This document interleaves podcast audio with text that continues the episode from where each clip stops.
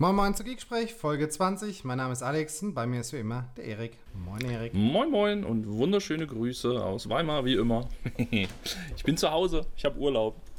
Aber auch nur noch du diese Woche. Die ganze Woche? Ja. Hängst du schon zu Hause ab und schreibst dir ja irgendwelche verrückten E-Mails von wegen hier geil gegessen und da. Das ist echt, also. Ja, ja das, man muss das halt genießen, ne? Dafür muss ich dann auch ja, bis Weihnachten durcharbeiten. ist das so? Nein. Doch, doch, habe ich mir selbst so auferlegt, aber. Du fährst doch auf die Ignite, das ist doch Urlaub, habe ich heute gehört. Das, total, ja, das ist äh, vollkommen entspannt und äh, ja. absolut, absolut. Wie geht's dir? Ähm, es ist Freitag, es ist fast langes Wochenende und wir fahren heim, also äh, äh, zu, zu den Eltern in die Pfalz und ähm, das wird äh, sehr entspannt werden. Also ich muss mich äh, drei Tage lang nicht ums Essen kümmern. Okay. Katharina auch nicht. Das wird entspannt. Freuen wir uns. Sehr schön. Ja, und auch heute haben wir wieder einen Gast bei uns. Ähm, ich glaube, diesmal einer, der wirklich auch weithin bekannt ist, ne? nachdem wir ja schon so zwei, drei Leute hatten, die vielleicht nicht jeder kennt, aber ich glaube, wenn ich den Namen jetzt sage, dann sagt jeder, ach der. Carsten Rachfall, stell dich kurz vor für die, die dich vielleicht doch noch nicht kennen. Ja, hallo in die Runde. Ähm, das, das hörte sich jetzt weiß nicht, ob sich das positiv oder negativ anhört. Ach, der. Also das kann man in beide Richtungen äh, interpretieren. Ne? ja, hallo ihr beiden. Äh, also mein Name ist Carsten Rachwal. Ähm, ich bin schon ein älteres Semester, mache IT schon sehr, sehr lange. Mittlerweile im 29. Jahr beruflich, also nächstes Jahr 30 Jahre. Ich habe also 1988 beruflich mit IT angefangen. Damals war natürlich alles noch ganz, ganz anders. Und ich habe äh, noch davor 81 mir den ersten Computer gekauft. Also ich glaube, eine Menge eurer Zuhörer, vielleicht auch der ein oder andere von euch beiden, war da vielleicht so gerade auf der Welt oder noch gar nicht? Nee, noch nee, nicht, noch nicht. Beide nicht. Also weder Erik noch ich. Sind wir raus. Und wie ihr euch vorstellen könnt, damals waren Computer also was, was ganz, ganz anderes. Äh, aber ähm, ich habe also dann irgendwann sagen wir mal, so eine Firma. Ich habe studiert, ich habe eine Firma gegründet, ähm, bin jetzt auch seit im 26. Jahr selbstständig, also Inhaber einer Firma, die es mittlerweile in der dritten Inkarnation gibt. Also sie hat mal als Rachfall Datentechnik angefangen 1991, was was viele Firmen hatten. Dann gab es eine Rachfall und Tilco AG und jetzt seit 2007 die Rachfall IT Solutions GmbH und Co. KG. Und auch schon wiederum 2007, das sind auch schon wieder... auch schon zehn Jahre das sind auch schon zehn Jahre, ne? Wahnsinn. Also wie die Zeit, Zeit vergeht, das ist irre, ja. Und ähm, ich habe mich mit vielen, vielen Sachen beschäftigt äh, über die Zeit, aber so mein Steckenpferd, seit es das gibt, ist halt die Microsoft Virtualisierung mit Hyper-V, mit Failover Clustering, mit Software Defined Storage. Da machen wir sehr viel und äh, auch so ein bisschen System Center. Ähm, Azure Stack ist ein neues Steckenpferd von mir, womit ich mich jetzt seit anderthalb Jahre immer mal wieder beschäftige. Und momentan quäle ich mich so ein bisschen mit OpenStack rum, also so alles um die Private Cloud, die man so braucht und muss natürlich meine Fühler auch ab und zu so ein bisschen in die Public Cloud äh, rausstrecken. Aber da bin ich noch nicht so ganz, äh, das ist noch nicht so ganz meins, sagen wir mal einfach so.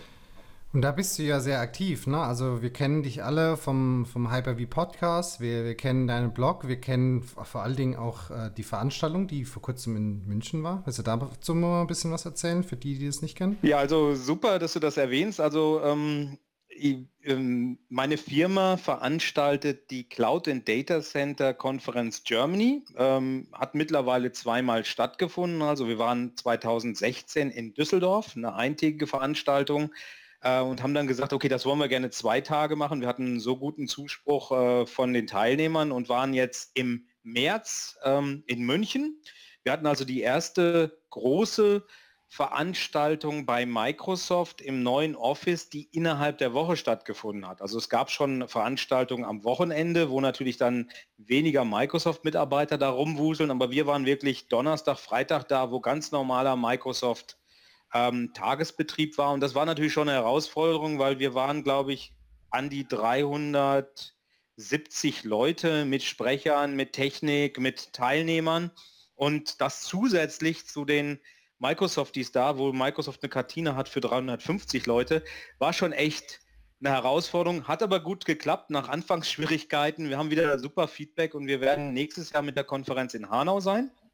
Ein bisschen zentraler, weil München ist ja schon ziemlich, ich sag mal, weg vom Schuss, also sehr am Rand von Deutschland. Und wir haben jetzt gesagt, wir machen es in, in Hanau bei Frankfurt. Das ist dann für alle eine blöde Anreise, außer die gerade so in, in Hessen sitzen, aber ist wesentlich zentraler. Und äh, damit habe ich mir einen Traum erfüllt. Ich wollte immer selbst eine Konferenz veranstalten. Ähm, ich spreche halt relativ viel auf Konferenzen, ich spreche auch total gerne, aber so eine eigene Konferenzveranstaltung ist natürlich nochmal was ganz anderes und äh, das war so ein Traum und äh, diesem Traum musste ich zum Beispiel meinen Podcast ähm, opfern, weil meine letzte Podcast-Episode ist, glaube ich, aus dem, aus dem Februar. Ich habe jetzt nochmal eine super geile Episode gemacht mit Ben Armstrong, ähm, der einer meiner Helden ist, also ist für mich Mr. Hyper-V. Die habe ich im März gemacht auf einer Konferenz und habe sie immer noch nicht veröffentlicht, weil einfach so viel los, dass äh, Community-Arbeit ist, ist mit viel Zeit verbunden. Ich meine, ihr macht auch einen Podcast, ja. ihr wisst, was das bedeutet. Ne? Und äh,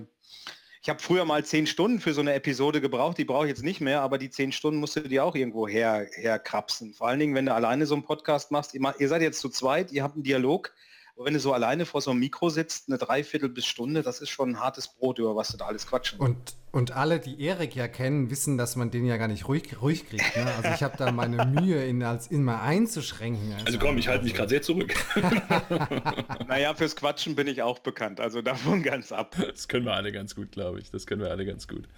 Ja, ich kann das ja auch nur bestätigen. Ich war äh, selbst ja auch als Speaker auf der Veranstaltung und ähm, auch als aus Speaker-Sicht kann ich da echt ein positives Feedback geben. Äh, war eine klasse Veranstaltung, klasse Leute da, ganz interessante Gespräche. Ähm, und ja, es war tatsächlich interessant zu sehen, wie sich plötzlich so viele Menschen in dem kleinen süßen Microsoft Office in München tummeln. ja, also was man ja sagen muss, Microsoft hat ja schon die Möglichkeit für 600 Leute eine Veranstaltung zu machen. Also die Räume sind da. Ähm, ja. Nur mit der Logistik hapert es halt ein bisschen. Also wir mussten zum Beispiel für unsere Leute, wir mussten unsere Sessions zehn Minuten versetzen, damit nicht zu viele Leute gleichzeitig aus den Sessions rauskommen, weil einfach dann auch die, die Gänge nicht unbedingt dafür ausgelegt sind, dass sich da 200, 300 Leute gleichzeitig tummeln. Ne? Ja. Und äh, war schon ein Ding. Aber ähm, was super war, wir haben also Top-Bewertungen bekommen. Also die, äh, die Speaker-Bewertungen äh, waren zwischen 7.0 und 8, 7.3 auf einer Skala von 1 bis 9 und äh, da fühlt man sich ja mit einer 7.0 schon echt schlecht, aber wenn man sich das mal vorstellt, also eine 7 äh, von 1 bis 9, das ist schon echt top. Und das war die schlechteste Bewertung. Da muss man ja aber auch eins dazu sagen, ne? du hast ja, ähm, also bei deiner Konferenz jetzt äh, in München gab es ja, ähm, ich weiß nicht, wie das in Düsseldorf war, aber äh, gab es ja auch nicht die Möglichkeit, jetzt quasi sich als, ähm, als normaler Speaker, sag ich mal, der in der Community so aktiv ist, äh, zu bewerben, sondern du hast ja da auch ganz, auch, also ganz besonders besonders und ganz äh, besonderen Augenmerk darauf gelegt, dass du mit Speakern sprichst, die du sowieso schon kennst. Ne? Und ja. von daher ist natürlich auch klar, dass die Bewertung da auf jeden Fall dass die gut sein sollten. Ja, Aber ja, du musst äh, trotzdem eine gute Session hinlegen und die Deutschen sind ja ein eher kritisches Publikum. Also in, in Amerika, wie man ja so weiß, da ist ja eher alles super. Da kannst du die Bewertung wahrscheinlich bei vier anfangen, ne? so ungefähr. Unter vier gibt es da nicht. Frotzel ich jetzt mal. Aber ja, ähm, bei der Konferenz ist es so, da ich sehr viele Leute kenne und ja schon eine Weile MVP bin, habe ich halt gesagt, äh, lass, lass mich die, ich, ich suche mir einfach die Sprecher zu den Themen selber aus. Und das ist natürlich für jetzt Neu, Newcomer, die jetzt gerade neu auf der Szene sind, die halt Speaking Engagements suchen, weil, sag mal, MVP zum Beispiel wird man ja, wenn man Dinge tut, öffentliche Sachen tut, Community-Sachen, da gehört Sprechen auch dazu. Für die ist es natürlich schwierig, aber ich habe mir gesagt, ich möchte eine hohe Qualität haben für die Teilnehmer und da sprichst du natürlich erstmal mit den Sprechern, die du selber kennst. Ja. Und der Erik war dies Jahr dabei. Ähm, Erik hat sich, glaube ich, auch ganz gut geschlagen. Ne? Ja, ich glaube auch. Das also du warst auch nicht im unteren Teil, soweit ich das weiß, wenn man von unteren Teil sprechen kann. nee, das stimmt. Das war ja keiner wirklich schlecht. Ne? Von daher, ja. wie du sagst, eine 7 ist ja eigentlich auch schon eine gute, eine sehr, sehr gute das ist Leistung. Eine super Note. Also ich habe schon wesentlich schlechtere äh, Vorträge abge abgeliefert. Äh, ja. Wobei in letzter Zeit tummel ich mich auch eher. Bei mir ist es so, ähm, für mich ist so eine Herausforderung immer noch das englische Sprechen. Mhm. Vor Leuten im, im Deutschen, da fühle ich mich pudelwohl, da will ich auf die Bühne, da will ich, will ich, will ich über die Themen sprechen, will mit dem Publikum agieren. Äh, in Englisch ist es noch immer was anderes. Also in, im Deutschen kannst du Späße machen, du kannst die, du kannst die, äh, ich sag mal so, die Stimmung einschätzen mit den Leuten. Im Englischen jetzt auf der Ignite, also das war für mich, äh, ich spreche auch auf der Ignite zum ersten Mal, das war für mich auch ein Traum. Man hat ja so die ein oder anderen Lebensziele ne, und äh, Sprechen auf der Ignite war ein, einer von meinen. Äh, nur das ist natürlich was ganz anderes und ich habe ein bisschen länger gebraucht wie du. Ne? Also du warst ja schon letztes Jahr Sprecher. Ja, ich war tatsächlich schon letztes Jahr dabei und ganz ehrlich, ich habe mich echt großspurig beworben und dachte so, hey, machst du locker gell, Englisch kein Problem und reichst du mal eine Session ein und dann gehst du mal dahin. Aber ich muss dir auch ehrlich sagen, äh, so die letzte halbe Stunde äh, vor der Session habe ich mir fast ins Hemd gemacht, weil äh, dort sitzen ja ganz viele ne? und äh, du weißt halt überhaupt nicht, wie du ankommst. Aber was ich schnell festgestellt habe, ist, die wenigsten dort sprechen ein wirklich ordentliches Englisch, denn da sind ja Menschen aus der ganzen Welt, von, von China, Indien, äh, Europa, was auch immer. Ähm, und ganz ehrlich, man kommt mit einem halbwegs passablen Englisch äh, da ganz gut vorwärts. Und spätestens nachdem ich dort äh, in Atlanta mit dem Dialekt konfrontiert wurde, wusste ich, dass unser deutsches Schul- oder Lernenglisch bei weitem besser ist, als was die dort regional sprechen. Von daher. Ja, das, das stimmt schon. Also ich spreche jetzt mittlerweile auch auf ziemlich vielen äh, Konferenzen, die englischsprachig sind. Jetzt äh, in Berlin ist ja in, in 14 Tagen die, äh, die Experts Live, die ehemalige äh, System Center äh, System Center University Europe, ähm, die ist auch schon immer Englisch, weil die sich ja auch an ein, äh, an ein, an ein europäisches Publikum wendet und da bin ich jetzt zum im fünften Jahr mit dabei. Äh, also man gewöhnt sich auch dran und ich mache mittlerweile auch englische Webinare, ähm, was auch immer so eine, so eine Sache ist. Du quatscht hier so, so eine Stunde gegen einen Monitor und äh, präsentierst. Äh, also ich habe es lieber, wenn du natürlich mit den Leuten, wenn du so ein bisschen in die Gesichter gucken kannst, hoffentlich sind die dir positiv, lächeln dich an und gucken nicht im Handy rum und stehen gerade auf und gehen, aber ähm, sag mal, das mit den englischen Sessions habe ich auch nur. Was ich immer finde halt, du weißt halt, wie man im Deutschen ist, ja, wenn man wenn man sein Thema rüberbringen will. Ja, in der Muttersprache ist es halt immer, denke ich, viel einfacher, als wenn du in der Fremdsprache dich dann tummelst und versuchst, äh, so Themen rüberzubringen. Ja, aber jetzt haben wir, glaube ich, genug über das gequatscht. Äh, Ihr habt ja ein Thema, ne? Ja, tatsächlich. Also das, das man, man, glaubt es kaum, aber ab und zu haben unsere Podcast-Folgen sogar Themen. Und Mensch, wenn wir uns schon einen Carsten Rachfahl holen, äh, über was sprechen wir denn dann? Natürlich SharePoint. über SharePoint. Nein, natürlich äh, sprechen wir über SharePoint kann ich nicht viel sagen, muss ich gestehen. Ja, wir auch nicht. Ja, deswegen. Das ist so ein, deswegen, das ist so ein Running Gag äh, bei uns.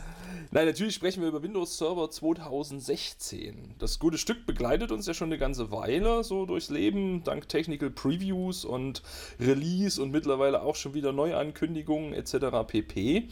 Ähm, aber ich glaube, wenn man anfängt zu suchen in Richtung Windows Server, und du hast es ja gerade selbst schon angedeutet, äh, fängt man an zu suchen in Richtung Hyper-V, ähm, Software-Defined äh, Storage und Co., dann stößt man sehr, sehr schnell auf deine Webcasts, auf die Kurse, die ihr bei euch in der Firma gebt, den Hyper-V Power-Kurs zum Beispiel, ähm, auf, auf Webcasts, auf die Website mit sehr spannenden Blogartikeln und Co.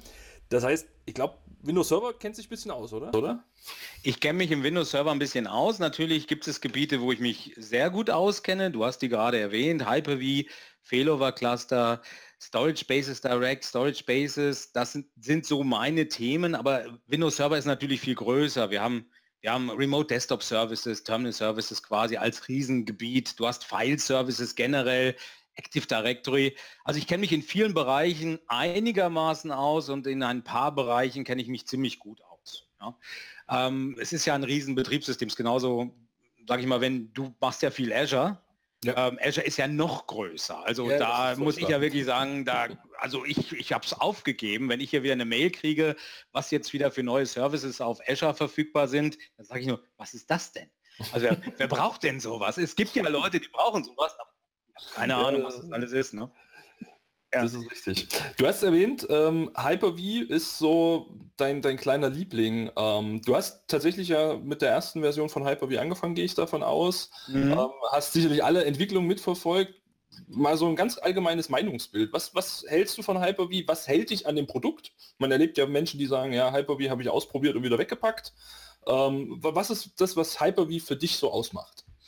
Ja, jetzt ähm, muss man dazu sagen, als, als wir damals mit Virtualisierung angefangen haben, da war natürlich VMware äh, der absolute Platzhirsch und äh, Ähm, wir hatten das Problem, dass du damals als VMware-Partner zwei Leute ausbilden musstest. Ja, ähm, und haben wir gesagt, okay, äh, lass uns mal gucken, was gibt es denn noch so. Und damals gab es, als wir angefangen haben, den Virtual Server von Microsoft. Ich weiß nicht, ob ihr die Produkte noch kennt, Virtual PC, das, das kenn ich nicht, Virtual ja. Server, genau. Äh, da hat Microsoft ja damals, ich glaube, die Co Connectix oder so hießen die, akquiriert. Äh, Die hatten damals den Virtual PC für Mac und für, für Microsoft Betriebssystem, also PC, und hatten wohl schon den Virtual Server in der Mache, also waren schon am entwickeln. Und da kommt zum Beispiel auch der Ben Armstrong her, ähm, der Jeff Woolsey, äh, sind wirklich noch Veteranen aus dieser Firma, die heute noch bei Microsoft im Virtualisierungsumfeld äh, tätig sind. Und wir haben damit angefangen, haben den aufgesetzt und haben auch wirklich Kundenprojekte mit Virtual Server gemacht. Und ich glaube, wir haben immer noch einen Kunden oder ich weiß noch eine Installation, wo das Ding immer noch läuft. Okay. Als dann 2008 Hyper-V rauskam im Windows Server 2008, waren wir natürlich sofort Feuer und Flamme, haben von Anfang an auf das Thema gesetzt und da wir damals zu dem Zeitpunkt hier regional, also wir sitzen im Sauerland, für alle, die nicht wissen, wo Sauerland ist, ich sage immer so zwischen Dortmund, Frankfurt, Köln und Kassel, so genau in der Mitte sitzen wir. Niemandsland, viel Grün. Äh, ja, also ich sage immer, wir haben vor sechs Monaten auch jetzt Internet bekommen hier. Ganz so schlimm ist es nicht. Aber ähm, als wir hier regional die, den Mittelstand betreut haben, da waren das natürlich kleine Installationen. Da ging es noch nicht um Live-Migration, also Maschinen verschieben, um Cluster und so weiter, sondern da war Hyper-V gut genug. VMware war weit, weit vorne, aber Hyper-V war gut genug. Wir haben das eingesetzt und wir sind mit dem Produkt mit jedem Release gewachsen, haben darüber geblockt und mittlerweile muss ich sagen, wenn ich mir anhöre, was so die VMware-Leute sagen, was das Produkt so kann, oder ähm, dann ist äh, Hyper-V gleichwertig in vielen, vielen technischen Bereichen. Es gibt fairerweise, also ich versuche immer fair zu sein. Das gelingt mir natürlich auch nicht immer, weil ich bin natürlich ein Hyper-V-Fanboy, will es wirklich so sagen, also wirklich Fanboy.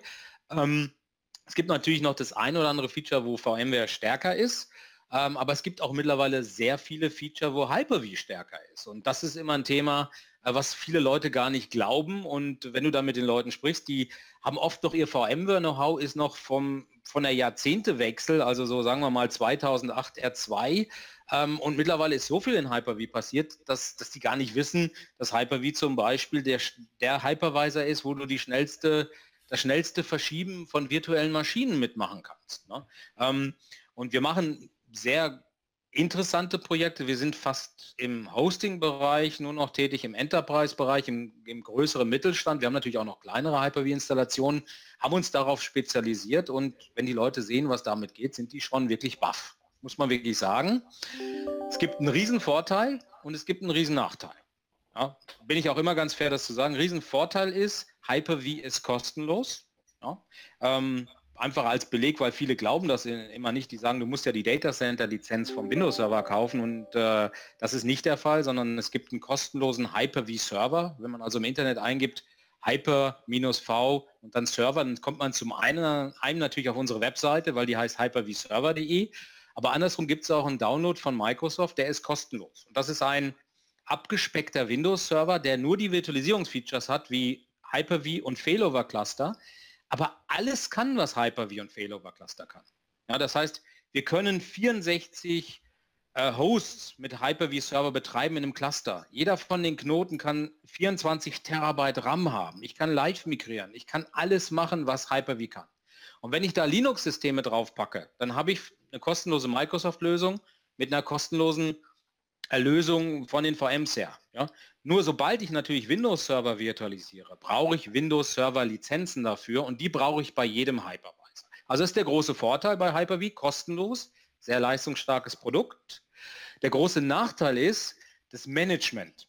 Ja, also wenn du mit VMware-Leuten sprichst äh, und die haben dann die, das V-Center, ähm, das ist eine, eine Lösung, wo halt die gesamte Virtualisierung in einem Tool gemanagt wird, sehr schön gemacht. Das fehlt halt bei Hyper-V, sondern hier gibt es eine Sammlung von Tools. PowerShell, Hyper-V Manager, Failover Cluster Manager, eventuell Virtual Machine Manager, der ist dann nicht mehr umsonst. Also du hast wirklich so ein Sammelsurium an Tools und das ist natürlich nicht so schön, ähm, wiegt aber meines Erachtens oft den, den, den, äh, den Nachteil, der Nachteil wird oft aufgewogen von den Kosten, die natürlich wesentlich geringer sind. Und äh, die technischen Möglichkeiten sind sind gleichwertig. Also das eine Feature, was VMware mehr hat, hat dann Hyper-V woanders wieder ein Feature mehr und das gleicht sich aus. Ja. Das ist vielleicht ein guter Moment, wenn wir sowieso schon bei Lizenzen sind, um mal beim auf den Server zu sprechen zu kommen und mhm. da über die verschiedenen Editionen. Kannst du dazu was sagen? Mhm. Mhm. Ähm, es gibt ja, also es gibt einerseits natürlich SKUs, ähm, wie ich einen Server äh, betreiben kann. Stichwort wäre eine volle Installation oder eine Core-Installation oder Nano. Das ist die eine Möglichkeit. Und dann gibt es natürlich aus Lizenzgründen heraus, gibt es eine Data Center und eine Standard Edition und eine Essentials Edition. Und dann gibt es noch Sonderformen wie ähm, Storage Server zum Beispiel. Ja. Ähm, gehen wir erstmal auf die, die, die Installationsvarianten ein, also Full-Server-Variante bei Windows Server 2016, jetzt das aktuelle Produkt, kann ich Windows voll installieren, dann habe ich alles mit drin, inklusive der Desktop Experience. Das ist das, was ich für, ein, für einen Remote Desktop Server brauche. Also wenn sich ähm, Benutzer einwählen und da Anwendungen drauf laufen lassen wollen, die sollen natürlich eine möglichst nahe ähm, Experience haben wie beim Windows 10 Client. Das heißt, das sieht dann genauso aus. Da ist dann wirklich alles installiert inklusive der Desktop Experience. Und bei Windows Server 2016 kann man leider auch nicht mehr ähm, Desktop Experience nachinstallieren oder wegnehmen oder von, von, von Full-Installation auf Core-Installation runtergehen, sondern man muss sich wirklich entscheiden, ich möchte Full oder ich möchte Core. Das sind die beiden Installationsvarianten. Nano ist bei Windows Server 2016 noch möglich, also wirklich Nano auf Hardware zu installieren. Aber Microsoft hat auch schon ganz klar gesagt, offiziell, Nano wird nicht mehr gesehen als, äh, als Server für die Hardware, der auf dem Hardware-Host läuft, sondern Nano ist ein Container-Betriebssystem. Da in die Richtung geht es weiter. Das heißt, es wird dann in zukünftigen Releasen nicht mehr die Möglichkeit geben, Nano auf dem Server, auf einer Hardware direkt zu installieren, sondern nur noch äh, als, als, als äh, virtuelle Maschine sozusagen oder als Betriebssystem für Container. Das heißt also, die, die Hoffnung, die ja am Anfang als Nano so aufkam, alle hatten, endlich kriegen wir einen Hyper-V-Server, der ganz, ganz, ganz, ganz klein ist, die schwinden so wieder dahin. Ja, die sind im Prinzip von Microsoft mittlerweile äh, rausgenommen worden. Es gibt einen offiziellen Blogpost, wo man sagt, Nano ist ein Container für Containerbetriebssystem. Wir entwickeln ja. das nicht weiter für Hardware. Die Treiber und so weiter werden rausgenommen. Also es wird auch irgendwann nicht mehr auf Hardware laufen. Mhm. Ja, äh, Microsoft hat das sehr forciert, Nano die letzten zwei Jahre, aber ist, äh, hat es jetzt weggenommen, weil man will den Nano noch kleiner kriegen, ähm, dass er wirklich als Containerbetriebssystem ist. Und bei einem Container ist natürlich wichtig, ob ich ein Gigabyte Betriebssystem habe. Bei einem auf einer Hardware installiert ist jetzt ein Gigabyte auf der Platte, was ich belege, nicht ganz so wichtig. Ne? So, Core ist, äh, ist im Prinzip alles, was, das, was der Server so kann, ohne dass die GUI da ist. Ja, also ich kann in Core alles mögliche installieren, äh, Domain-Controller, kann ein Hyper-V installieren, kann Failover, äh, also Failover-Clustering ist da, ich kann File-Server installieren, aber mir fehlen die grafischen Komponenten und ich muss im Prinzip das System remote managen, also vom Windows 10 Client oder von einem anderen Server, der, der dann die GUI installiert hat. Und das war ja auch mit Nano gedacht, nur Nano war noch schlimmer, da konnte ich mich ja gar nicht mehr an der Konsole an, anmelden, sondern musste alles remote machen. Ne? Mhm. So, und ähm, die Full-Installation ist das, was die meisten Leute installieren, weil die viele von uns Administratoren wollen halt mit der Maus und der Tastatur arbeiten und möchten eine GUI haben. Ja? Nicht, nicht so eine PowerShell oder ein Kommandozeilen-Interface und auf der Konsole rumarbeiten. Microsoft wird aber, und da sprechen wir hoffentlich gleich noch mal kurz drüber, es wird ja das nächste Betriebssystem äh, kommt ja in Kürze, also quasi ein Update zu Windows Server 2016 das Redstone 3, da wird es keine GUI geben. Also da wird es nur die Core-Variante geben. Und äh, das ist so ein Thema, da weiß ich nicht, ob so viele Leute das dann adaptieren werden, weil Core ist nochmal eine andere Herausforderung. Du musst halt viel PowerShell können, wenn du da irgendwas machen willst und kannst nicht mal eben ähm, deine Maus nehmen und im Server Manager oder im Failover Cluster Manager auf dem Server selber oder im Hyper-V Manager was machen. Das ist tatsächlich schön, dass du es von dir aus angesprochen hast. Ich hatte es mir gerade als Frage notiert. ähm, weil tatsächlich dieser Realitätscheck zwischen ne, Vollinstallation und Core, die Empfehlung, die gibt es ja irgendwie schon seit Ewigkeiten. Ne? Nehmen Sie Core, dann haben Sie weniger Angriffsfläche und angeblich weniger Updates und so weiter. Äh, aber auch ich sehe das in Realität, äh, ich behaupte mal, 99 oder 95 Prozent der Systeme, die ich sehe, sind mit einer grafischen Oberfläche ausgestattet. Also hohe, hohe 90-prozentige Zahl. Ich selber installiere auch Full. Also äh, ehrlich gesagt, äh, ich, ich mag es gerne, mich am Server anzumelden und da selber die Sachen machen zu können, Remote Desktop da reinzumachen. Und ja, es gibt ein paar Vorteile, Sicherheitsvorteile, vielleicht ein paar Ports, die nicht offen sind. Vielleicht musste, kannst du mal ein Patch im Jahr, also ein, ein, ein Patch Tuesday musste man nicht patchen oder vielleicht auch zwei. Aber naja, und ich, also für mich ist eine GUI gehört zum Server dazu. Das wird sich vielleicht ändern, aber äh, momentan ist das noch so, so, so, auch so mein Betriebsmodell. Ne?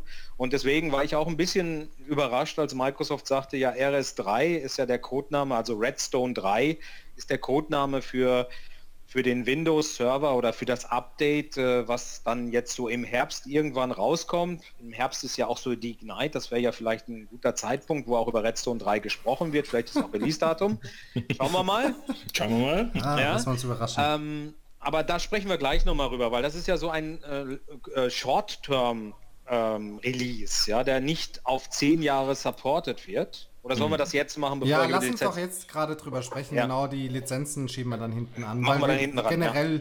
müsste man das einfach mal auch bewerten, dass, äh, wie, wie das dann zu sehen ist. Weil ja, zum Beispiel bei ganz vielen Kunden, äh, die haben, äh, wo wir dann äh, Anfragen bekommen haben zu Server 2016, ähm, da war so die Frage gewesen, ähm, äh, sag mal, äh, wann kommt denn R, äh, also quasi R2 für Server 2016? Weil dann würden wir auch wirklich im Unternehmen äh, anfangen mit Server 2016. Ist das bei dir auch so, Carsten, dass die Kunden sowas sagen? ja, also es gibt, es gibt einige Kunden, die immer warten. Früher war es das erste Service Pack, bevor man den Server installiert hat. Also bevor das nicht raus war, hat man nicht installiert bei vielen Kunden. Dann war es äh, ähm, R2, es gab ja immer bei Microsoft dann, sagen wir mal, den Windows Server 2012 und dann gab es den Windows Server 2012 R2, so ungefähr ein Jahr danach. Und genauso war es bei 2008 und 2008 R2. Ne? Und äh, deswegen ist das für viele Kunden so, wenn das R2 da ist, äh, das ist zwar dann auch ein neues Betriebssystem, aber dann sagen sie, das basiert dann eigentlich ja immer auf dem ohne R2 mit zusätzlichen Erweiterungen. Das ist für viele so ein Punkt, jetzt kann man es nehmen. Ähm, ich denke, vielleicht wird Redstone 3 auch dann, wenn es rauskommt, R2 heißen, weil Microsoft natürlich auch weiß, dass viele Leute so agieren.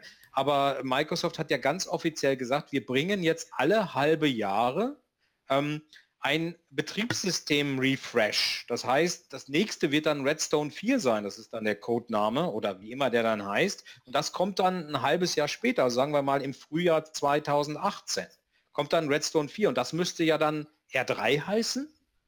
Ja, also ich weiß nicht, was Microsoft jetzt mit dem Namen macht. Ne? Ähm, nur einfach wichtig ist, ähm, Windows as a Service ist, glaube ich, das, das, das Schlagwort, unter dem das fällt. Der Client wird ja mittlerweile so, so released, das heißt das Windows 10, dann gab es ja nach Windows 10 irgendwann, ähm, wie hieß es noch? Es hieß nicht Creators Anniversary, Update. Anniversary. Genau, das Anniversary Update äh, war ja im Prinzip auch ähm, ein ja, sagen wir mal, es hätte ein Windows 11 sein können. Ja, also früher hätte Microsoft eventuell gesagt, okay, das ist jetzt ein Windows 11. Und dann gab es ja jetzt das Creators Update im Frühjahr. Das äh, ist alles Windows 10, aber eigentlich ist es ja auch schon ein Riesensprung wieder im Betriebssystem. Ne? Und das gleiche wird jetzt bei Server auch gemacht. Das heißt, es gibt äh, sogenannte Long-Term Branches. Das heißt, der Windows Server 2016 ist so ein Long-Term Branch wo dann das klassische Support-Modell gilt, also fünf Jahre Mainstream-Support plus fünf Jahre Extended Support. Und dann können Kunden, ist auch eine offizielle Aussage von Microsoft, können dann nochmal bis zu sechs Jahre Support äh, nochmal kaufen. Das heißt, dieses Betriebssystem wird für bestimmte Kunden dann 16 Jahre gepflegt. So. Und diese, die, dieser Release-Zyklus, der kommt weiterhin so, so gefühlt alle drei Jahre. Ja, also da gibt es auch einen Blogpost zu, wie sie das vorhaben. Ich meine, hätten sie gesagt, alle drei Jahre kommt so ein, ein Release, der dann ein Long-Term-Branch ist, der dann das Support-Modell 5 plus 5 hat und dann plus 6. Mhm. Wirklich für Enterprise-Kunden, weil ein Enterprise-Kunde braucht nun mal eine Zeit lang, bis der so ein Betriebssystem bewertet hat, bis der da hunderte Server oder vielleicht sogar tausende Server oder NVMs halt mit so einem neuen Betriebssystem installiert. Äh, die machen das nicht ähm, drei Monate nachdem das rausgekommen ist. Das dauert in der Regel ein bis zwei Jahre, bis die so ein, anfangen, so ein Betriebssystem zu installieren oder noch länger. So, und wir kriegen aber auch ähm, alle halbe Jahr sozusagen einen Refresh von dem Betriebssystem. Das ist das Redstone 3 jetzt. Da kommen wirklich auch neue Features. Also die Themen, die, die, die jetzt offiziell schon bekannt sind. Es gibt ja auch ein Insider-Programm jetzt mittlerweile für Server. Wenn wir uns zum Beispiel Storage Spaces direkt angucken, da gibt es dann auch neue Features, auf die ich dann zum Beispiel gewartet habe. Die kommen jetzt im Herbst, kommt ein neuer Release raus, der dann diese Features hat. Der, der, der, Drops, den ich aber lutschen muss dann bei Kunden ist, ich muss halt Core installieren. Ich kann nicht mehr Full installieren. Das muss man dann abwägen, ob der Kunde das mitspielt. So, und das ist also das Release-Modell oder das Windows as a Service-Modell, wie, wie das wohl genannt wird. Alle halbe Jahre kommt, kommt ein Refresh des Betriebssystems mit, mit neuen Features und ich brauche auch dazu die Software Assurance. Also ich kann jetzt nicht einfach, es ist also kein Service Pack, was ich runterlade oder ein Riesen-Update, was ich runterlade und wo ich die Lizenzen für habe, sondern ich brauche Software Assurance, Windows Server 2016 mit Software Assurance, dann kann ich auf diese neue Version gehen. Ja? Ob man es auch jetzt, wenn man nach, nach Herbst jetzt Windows Server 2016 kauft, ob man dann auch die neue Version bekommt, weiß ich nicht. Oder ob man dann auch nur Windows Server 2016 kriegt. Ja? Das, das ist echt ja? Das ist echt sehr spannend, weil also jetzt gerade äh, diese, diese Core, äh, der, der Core-Betrieb vom, vom nächsten Server ist natürlich eine sehr, sehr spannende Geschichte, weil was ja bei unserem, äh, also äh, ich bin ja äh, MVP für Enterprise Mobility, darunter fallen auch die Terminal-Server und da haben sie ja quasi auf der Inspire auch angekündigt, dass es eine neue Version der Terminal-Server, ähm, dass der Terminal-Server-Installation ne? geben wird. Ne? Aber das sind dann die, die, die ich sag jetzt mal, Services, die betrieben werden auf dem Server, aber die GUI mhm. hast du nicht. Mhm. Also ich finde es auch ein bisschen komisch, muss ich dir ehrlich sagen. Ja, also das ist ja fast, also das ist sehr, sehr äh, schwer zu verstehen, wie, warum sie sich sowas überlegen. Ja, ähm, aber du weißt ja selber, äh, manchmal gibt Microsoft gewisse Dinge raus ja, ja. und so kurz vor vom Ziel wird es dann nochmal mhm. gedreht. Ne? Das ja, ist ganz äh, witzig. Ich hatte ja damals, als du die Konferenz hattest in Düsseldorf, hatte ich, äh, hatten wir ja diesen, diese, dieses Gespräch gehabt mit Mac, Mad Max Spirit. Weißt du das noch? Äh, ja. Ja. Und da hat er auch, äh, da haben wir auch auf der Konferenz so gefragt, so, ja, sag mal, Matt, ähm, wie sieht das denn aus? Wird denn äh, äh der, der Server 2016 auch as a Service kommen? Und dann hat er erst mal so rumgedruckt, so, ja, das kann ich, kann ich jetzt gar nicht, also kann ich nicht beantworten, es ist beides machbar. Und ich glaube ihm das auch, dass es damals beides machbar ist. Wie ist da deine, deine Einschätzung zu? Ich glaube, die haben das wirklich kurz vor knapp noch gekippt. Die haben Windows 10 auf den Markt geschmissen, haben das as a Service äh, vorgestellt und haben gesagt, jetzt gucken wir mal, was, was passiert. Und dann ja, entscheiden wir. Also ich glaube auch, es, ähm, ich habe mich auch sehr intensiv mit dem Ben Armstrong und natürlich unterhalten. Also ich hatte ihn eine ganze Woche hier zur letzten Konferenz. Äh, und ähm, ich glaube, es gibt viele Dinge, die in der Produktgruppe entschieden werden, wo die Produktgruppe gewisse Dinge möchte und dann Marketing halt äh, sich eventuell anders entscheidet. Ne? Äh, Beispiel, ist, ist zum Be ja, Beispiel ist zum Beispiel, hört sich toll an, ähm, wenn man äh, Storage Spaces Direct macht, ähm, gibt es zwei Varianten. Ich habe es einmal converged, wie ich es halt als hochverfügbaren File-Server für virtuelle Maschinen einsetze, die aber auf einem anderen Hypervisor laufen, also wo ich dann über Shares vom, vom, vom Hyper-V zugreife auf den Storage. Und es gibt das Hyper-Converge-Szenario, wo halt Hyper-V und Storage auf dem gleichen System läuft. Und ich brauche für beide Varianten, sowohl den File-Server wie auch das Hyperconverged, muss ich die Data Center Lizenzierung nehmen. Und ich glaube nicht, dass das der Produktgruppe schmeckt, weil äh, äh, es ist ein File-Server. Wenn ich, äh, äh, ja, das heißt, das, das Storage Spaces Direct Feature, ob Hyperconverged oder Converged, es wird beides mal mit Data Center lizenziert. Und ich glaube nicht, dass die Produktgruppe das wollte, weiß es aber natürlich nicht und Marketing entscheidet sich anders. Ja? Oder ähm, wir haben die letzten zwei Jahre zu Nano-Server gehört. Das ist der neue moderne Server, den man installieren soll. Und jeder, der was anderes macht, ich übertreibe jetzt mal, ist oldschool und, und so weiter. Hm. Ja, und jetzt nehmen sie Nano-Server vom Markt. Also Microsoft hm. ist, so meine Einschätzung mit dem Satya Nadella, hat sich da auch einiges geändert. Man ist viel agiler geworden. Ähm, man, man probiert Dinge aus. Ähm, man lässt Dinge auch wieder fallen. Du sagst ja selber, du bist jetzt Enterprise Mobility. Denk mal an Azure mit den Remote hm, Desktop Services ja, in Azure. Ja. ja. da wurden die Kunden reingejagt, das ist das Tollste, das Größte, das soll ja. jeder machen und dann killen sie das Produkt und sagen, und, wir machen es jetzt. hat auch, ja. Ja, macht jetzt Citrix. Ne? Also Microsoft ist wesentlich agiler geworden.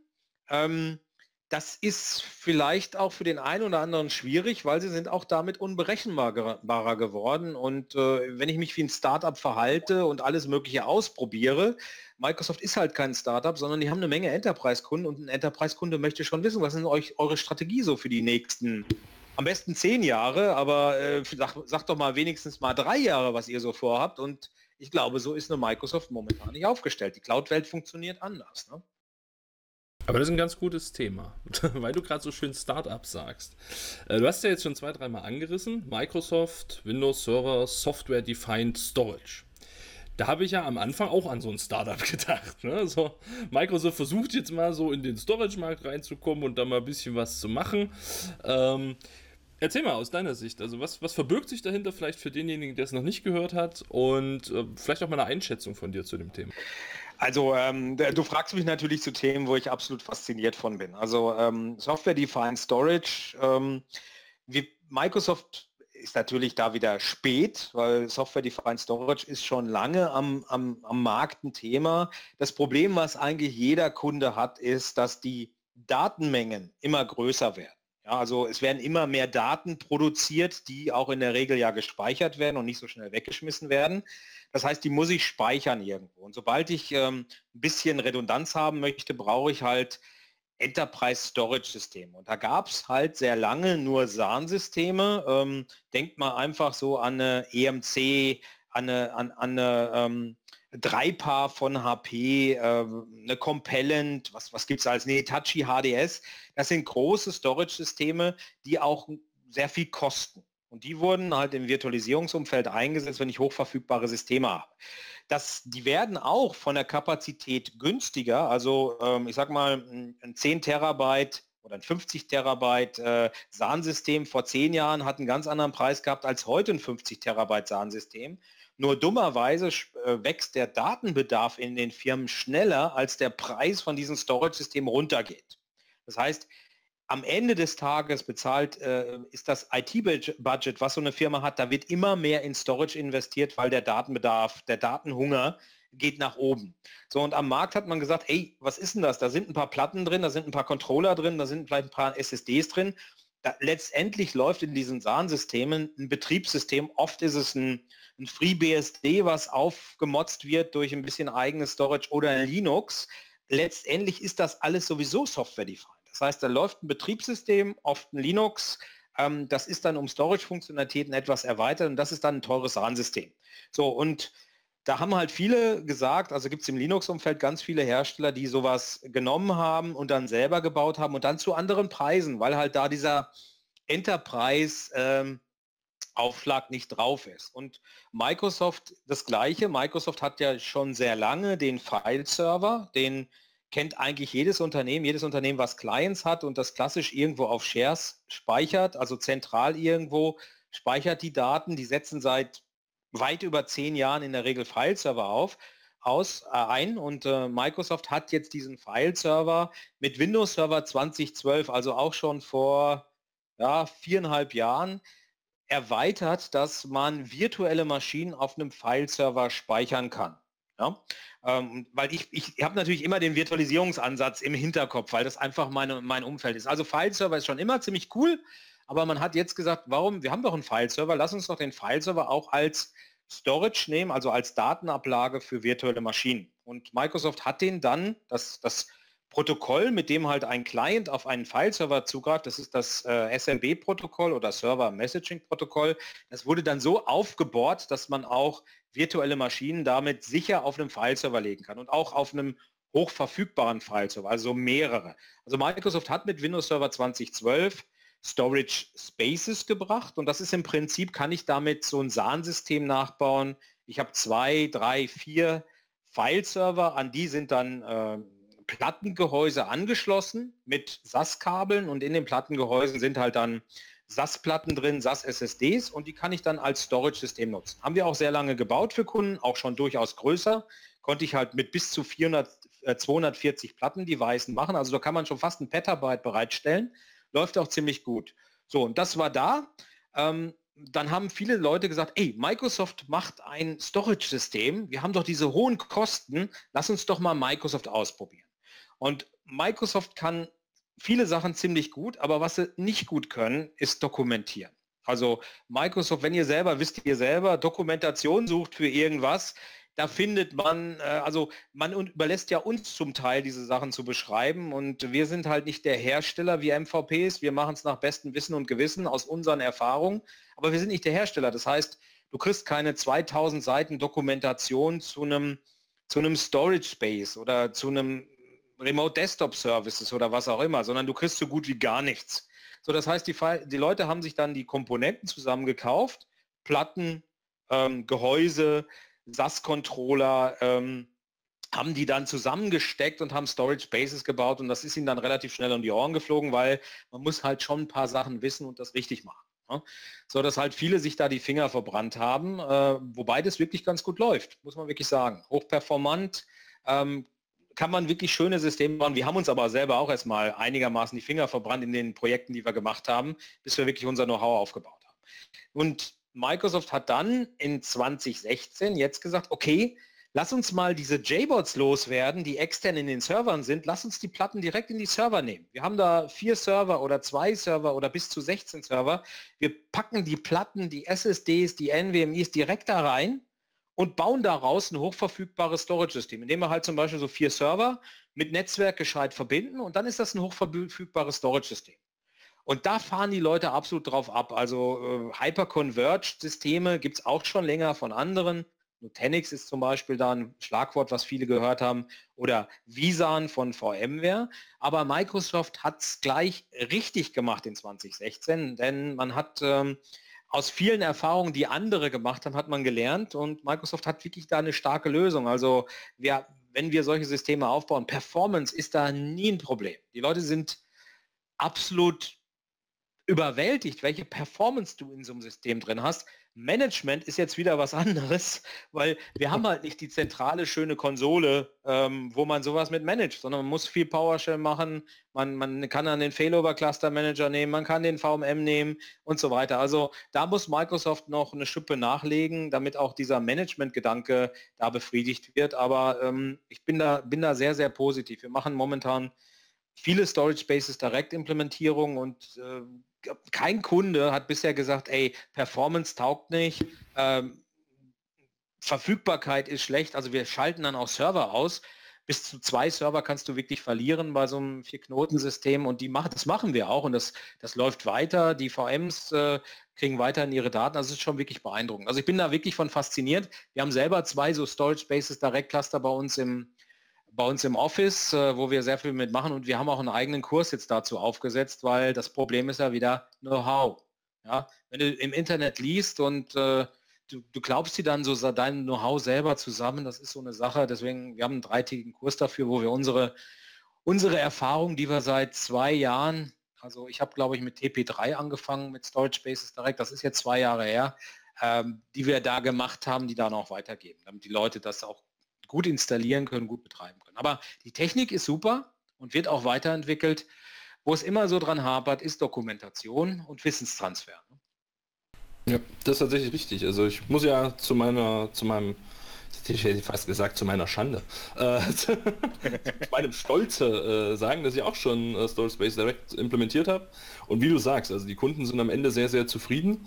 Aber ja, die ersten Gehversuche damit äh, tun tatsächlich weh, weil es dokumentationstechnisch recht schwierig ist und man viele Dinge einfach erstmal machen muss, um zu wissen, dass sie falsch waren, um sie beim nächsten Mal besser zu machen. Ja, wobei man sagen muss, bei der schlechten Dokumentation, die Microsoft generell hat, die Storage Spaces Direct Doku ist eigentlich eine gute. Also wir haben jetzt keine 1000 Seiten da, aber äh, bei docs.microsoft.com bemüht man sich wirklich da auch einiges wirklich zu dokumentieren. Man muss natürlich noch viel mehr wissen, aber sie, sie bemühen sich zumindest. Ja, das ist die richtig. Möglichkeiten, die da da sind. Es gibt ja nicht hunderte von Dokumentationsschreibern bei Microsoft. Ja. Sie bemühten sich stets. Ja, stetig. Ne? Er bemühte sich stetig, oder? Ja gut, aber wir haben jetzt die Lizenzen noch. Ich meine, ich spreche nicht so gerne über Lizenzen, weil das immer ein ganz heikles Thema ist. Aber ähm, wir hatten das vorhin ja mal angesprochen. Also mhm. wir haben ja über die, die, Installationsvarianten vom Windows Server gesprochen. Core, äh, Full, Nano, Nano demnächst dann nicht mehr so. Aber oft sind natürlich auch die Lizenzierung ist, ist so ein bisschen ein Thema, was viele Kunden halt verunsichert. Und auch da ist Microsoft ja mit seinen Lizenzierungspapern, ähm, das ist schon, ist schon ein Studium für sich. Und wir haben ja früher auch äh, Lizenzierung gemacht. Wir waren auch ein, ein, ein SAM-Partner und äh, haben das aber dann irgendwann auch sein gelassen, weil es einfach zu komplex ist, das Thema. Also ähm, wir hatten auch im Blog Fit in Lizenzen, wo auch sehr viel Traffic drauf war. Wir haben es dann irgendwann wirklich gelassen. Nur beim Windows Server kenne ich mich halt noch, äh, noch einigermaßen aus, weil das ja auch ein Thema ist, wo ich mich dauernd mit bewege. Und da gibt es zwei Lizenzen, primär zwei Lizenzen, ähm, die für Virtualisierung interessant sind. Wenn wir jetzt vom Virtualisierungsgedanken her kommen, das ist die Data Center Lizenz und das ist die Standard ähm, oder Standard Edition und die Data Center Edition. Es gibt dann noch den Essential Server als kleinere Variante und noch ein paar Subvarianten, aber sagen wir mal Standard und Data Center. So, jetzt muss man sagen, bis, also im Server 2012 Umfeld, 2012 und 2012 R2, war Standard und Data Center feature gleich. Das heißt, du hattest alle technischen Möglichkeiten im Standard, die auch die Data Center Lizenz lieferte sage mal, bis auf eine Kleinigkeit bei der Virtualisierung, die automatische Virtual Machine Activation, die gibt es nur bei der Data Center bei 2012 und 2012 R2. Ähm, das bedeutet halt, wenn mein, mein Windows-Server eine Data Center-Lizenz hat äh, auf, auf, der, auf Hyper-V, auf der Hardware und die aktiviert ist, dann kann ich VMs installieren mit speziellen Keys, also Standard Data Center Essentials, die gibt es im Internet, diese Keys sind frei verfügbar. Wenn ich die reinspiele in meine virtuelle Maschine, dann kommuniziert die virtuelle Maschine über die Integrationskomponenten mit dem Host und guckt, oh, der hat ja eine aktivierte Data Center Lizenz, dann bin ich auch aktiviert. Ja, das ist das ein, der einzige Unterschied zwischen Data Center und Standard auf Windows Server 2012 und 2012 R2. Bei Windows Server 2016 ändert sich das. Ähm, Standard und Data Center hat nicht mehr die Feature-Gleichheit. Es gibt also immer noch die Virtual Machine Activation, die gibt es auch bei 2016. Aber hinzugekommen ist, wenn man Storage Spaces Direct machen möchte, braucht man Data Center. Egal, ob ich jetzt Virtualisierung einsetze oder nicht, ich brauche Data Center. Wenn ich Storage Replika machen möchte, also synchrone oder asynchrone Spiegelung von, von, ähm, von Blöcken, die ich auf einem Storage-System habe, wenn ich das einsetzen möchte, brauche ich die Data Center. Wenn ich mit dem Software-Defined Networking arbeiten möchte, also dem, dem neuen ähm, Software-Defined Networking mit dem Network Controller zum Beispiel, brauche ich die Data Center. Wenn ich mit Shielded VMs arbeiten möchte, also meine virtuellen Maschinen schützen gegen meine Administratoren, dass die verschlüsselt sind und alles, brauche ich die Data Center. Das heißt, Microsoft hat von der Gleichheit der, der Features jetzt gesagt, okay, es gibt ein paar Features, die sind hochwertiger, ich interpretiere es mal so, die packen wir nur in die Data Center und die anderen sind in der Standard. Also das ist der eine Unterschied bei 2016 zu 2012 R2. Kann man eventuell noch nachvollziehen, dass sie sagen, okay, wenn wir Storage-Replika haben und ich kann mit zwei Windows-Servern, kann ich meinen Storage replizieren. Also ich könnte, kann theoretisch zwei Windows-Server vor zwei SAN-Systeme stellen SAN-Systeme machen keine synchrone Replikation. Mein Windows-Server macht das. Bei einem SAN-System kostet sowas richtig Geld. Wenn ich es dann in Windows-Server machen lasse, dann kostet es nur eine Standard-Edition. Das ist vielleicht ein bisschen günstig. Also kann ich noch nachvollziehen. Ja? Wo ich ein bisschen Problem habe, äh, ist mit der Core-Lizenzierung bei Windows Server 2016. Das heißt, bei Windows bis Windows Server 2012, Windows Server 2012 und 2012 R2 hat Microsoft prozessorbasiert lizenziert. Hast also ein Host, da stecken zwei CPUs drin, dann brauchte ich eine Data Center Edition. Wenn wir jetzt mal die Hoster rausnehmen. Also bei Hostern kann ich auch einzelne CPUs lizenzieren im sogenannten SPLA, aber nehmen wir mal den normalen Kunden, so wie ein Enterprise-Kunden, wie ein Mittelstandskunden, der kauft halt die normalen Data Center Lizenzen, Open Lizenzen, ähm, OEM-Lizenzen, was auch immer, dann muss ich zwei CPUs lizenzieren im Server, auch wenn ich nur einen drin stecken habe. Die Data Center, die ich dazu nehme oder die Standard, ist für zwei CPUs lizenziert. Ja? Ähm, bei Windows Server 2016 ist das anders. Da werden Cores lizenziert. Das heißt, jetzt muss man anfangen zu zählen, wie viel Cores hat denn, haben denn meine CPUs. Jetzt gibt es CPUs, die haben vier Cores und es gibt CPUs im Intel-Umfeld, die haben 22 Cores. Ja? Vorher war das egal bei 2012 oder 2012 R2, da war egal, wie viel Cores so eine CPU hat. Natürlich kann eine, kann eine CPU mit 22 Cores mehr, mehr virtuelle Maschinen betreiben oder andere Sachen betreiben als eine CPU mit vier Cores. Ne? Nur Microsoft sagt jetzt, okay, jetzt Core lizenzieren und zwar immer Pärchen. Das heißt, bei meiner 22 Core CPU brauche ich ähm, elf Zwei-Core-Pärchen. Ja? Und äh, ich muss halt ähm, mindestens 16 Cores lizenziert haben in einem Server. Auch wenn ich nur eine 4-Core-CPU drinstecken habe, muss ich trotzdem 16 Cores lizenzieren. Wenn ich mehr drin stecken habe wie 16, muss ich halt 22 lizenzieren und wenn ich zwei 22er CPUs habe, ich hatte jetzt einen Kunden, der hatte solche Systeme, dann hat er 44 Cores in einem System, dann muss er 22 2-Core-Pärchen lizenzieren. Das kostet natürlich viel mehr Richtig, als die Data Center bei 2012 R2. Ja. ja. Ja, das ist ja, also das ist schon eine krasse, krasse äh, Entwicklung da gewesen, ne? weil man ja, es war ja mal ganz im Ernst, war ja die ganze Zeit auch äh, Taktik gewesen, Strategie gewesen, dass man gesagt hat, ähm, man, man, geht eben auf die Kurs und ähm, jetzt äh, das eben so zu ändern, ist natürlich ja, das, schwierig, ne? Ja, ich meine, ihr, ihr seid MVPs wie ich. Man ist natürlich immer daran gehalten, Microsoft äh, positiv zu denken und auch natürlich äh, sich zu äußern. Aber ich habe ein echtes Problem mit der Core-Lizenzierung, weil ich glaube, dass das die Windows Server 2016 Adaption bremst. Hm. Ja? Absolut. Ja, man muss, weil wenn, wenn man jetzt in, in der Virtualisierung guckt, weil ähm, so, sobald ich, also ein großes Problem ist, sobald ich einen Windows Server 2016 in eine VM packe und den auf einem Server betreibe, muss der Server drunter Windows Server 2016 lizenziert sein. Und das gilt jetzt nicht nur für Hyper-V, sondern das gilt genauso für VMware, das gilt genauso für Xen-Server, das gilt genauso für KVM, ja. das gilt genauso für VirtualBox. Wenn ich Kunde bin und wenn ich hingehe und meinen und RDS nehme. Bei RDS, da haben wir wirkliche Vorteile drin, die halt jetzt RDS Remote Desktop Services mit 2016 mir bieten in äh, 2016. Wenn ich also das betreiben möchte in der virtuellen Umgebung, meine RDS-Hosts, ich möchte diese Vorteile genießen, ich habe VMware auf meinen Host installiert und ich gehe hin und äh, installiere in den VMs äh, Windows Server 2016 dann müssen die Hosts mit Windows Server 2016 lizenziert ja. sein. Ja, ja. So, jetzt wird sich ein Kunde, der das weiß, und jetzt habe ich in meinem Host, jetzt habe ich 22 Cores da drin oder, oder 14, sagen wir mal nur 14, 14 Core CPUs.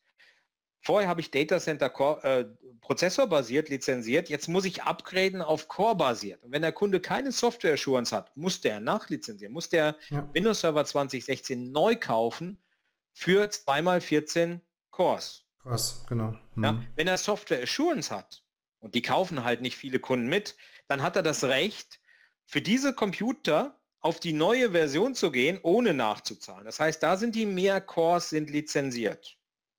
Ja? Okay. Das passt. Also hat er Software Assurance mitgekauft für 2012 R2, dann hat er das Recht, solange die Software Assurance läuft, das immer das aktuellste Betriebssystem einzusetzen, muss nicht, fies, muss nicht upgraden. Ähm, das ist natürlich fies. Das haben, also bei uns würde ich sagen, prozentual ist das äh, ein unterer zweistelliger Bereich, die die, die SA da mitgekauft haben, ne, ja. 2012. SA wird jetzt natürlich interessanter, einerseits mit den neuen Features, die jedes halbe Jahr rauskommen. Ja. Ähm, nicht mehr alle drei Jahre nur im Betriebssystem. So eine SA läuft ja normalerweise zwei Jahre. Wenn ich das jetzt als Volumenlizenz kaufe, dann kaufe ich den Server plus zwei Jahre SA. Ich kann nach zwei Jahren verlängern. Aber äh, wenn natürlich dann nur alle drei Jahre ein Betriebssystem rauskommt, dann sagt der Kunde auch, ähm, jetzt habe ja. ich gerade das Windows Server 2016 rausgekommen, wenn ich jetzt SA kaufe, kriege ich doch gar kein neues Betriebssystem dazu. Das ändert sich jetzt, weil jedes halbe Jahr kommen ja neue Features dazu. Also das macht es interessanter. Und äh, ich habe natürlich dann auch das Recht, dass ich ähm, auf der Hardware, wo ich bin, natürlich auch dann die neuen, äh, die neuen Betriebssysteme einsetzen kann, auch wenn Microsoft was an den Lizenzen ändert. Ja, ja, ja. ja, das, ist, äh, das ist ganz spannend. Vor allen Dingen auch die ganzen Security-Features, äh, wie zum Beispiel jetzt Remote Credential Guard oder sowas, mhm. ähm, die laufen halt, laufen halt nur mit Server 2016 und da ist natürlich auch jeder, je, also ich merke das in, in, in unserem Umfeld ja gerade bei den Windows 10 Migrationsprojekten, dass man halt ganz stark jetzt auch schaut in Richtung 20, also Server 2016, ähm, äh, wie eine Migration da statt, vonstatten gehen kann. Ne? Also bei uns ist das wie bei dir, also so habe ich es zumindest rausgehört, auch, dass die Migrationen bei den Kunden sehr schleppend laufen, ähm, also schleppend anlaufen, nicht die Migration selbst, sondern einfach, dass wenige sich da äh, bisher dafür begeistert haben, außer jetzt eben aus der, der ähm, aus Sicht der Hyper-V-Vorteile, äh, die sich da, dadurch bilden. Ähm, aber ein Feature, äh, beziehungsweise eigentlich zwei, würde ich gerne, obwohl wir schon sehr fortgeschritten sind, in der Zeit trotzdem noch ganz kurz ansprechen. Zum einen ist das Shielded VMs, du hast vorhin schon angesprochen. Kannst du noch mal kurz erklären, was das tut und warum braucht man das? Also ich habe das so lange überhaupt nicht gerafft, was, was, was da der Vorteil sein soll, bis ich verstanden habe, was denn der eigentliche, wie der eigentliche Prozess abläuft. Ja, gut, das ist jetzt, ähm, man, man Shielded VMs sind erstmal getrieben natürlich von Azure. Ja? Microsoft hat ja diese riesen Rechenzentren, die, ähm, die weltweit gebaut werden. Microsoft ist ein amerikanisches Unternehmen und wir Deutsche gehören ja zu den, äh, ich, ich, sag mal, zu den Volksgruppen, die sich sehr, sehr schwer tun, ähm, unsere virtuellen Maschinen, unsere Daten irgendwo zu lagern, wo irgendwo auch nur der, der Hauch eines Verdachtes sein könnte, dass ein, ein, ein, äh, ein Dienst eines anderen Staates auf diese Daten zugreifen kann. Ich sage jetzt mal Stichwort NSA. Ja?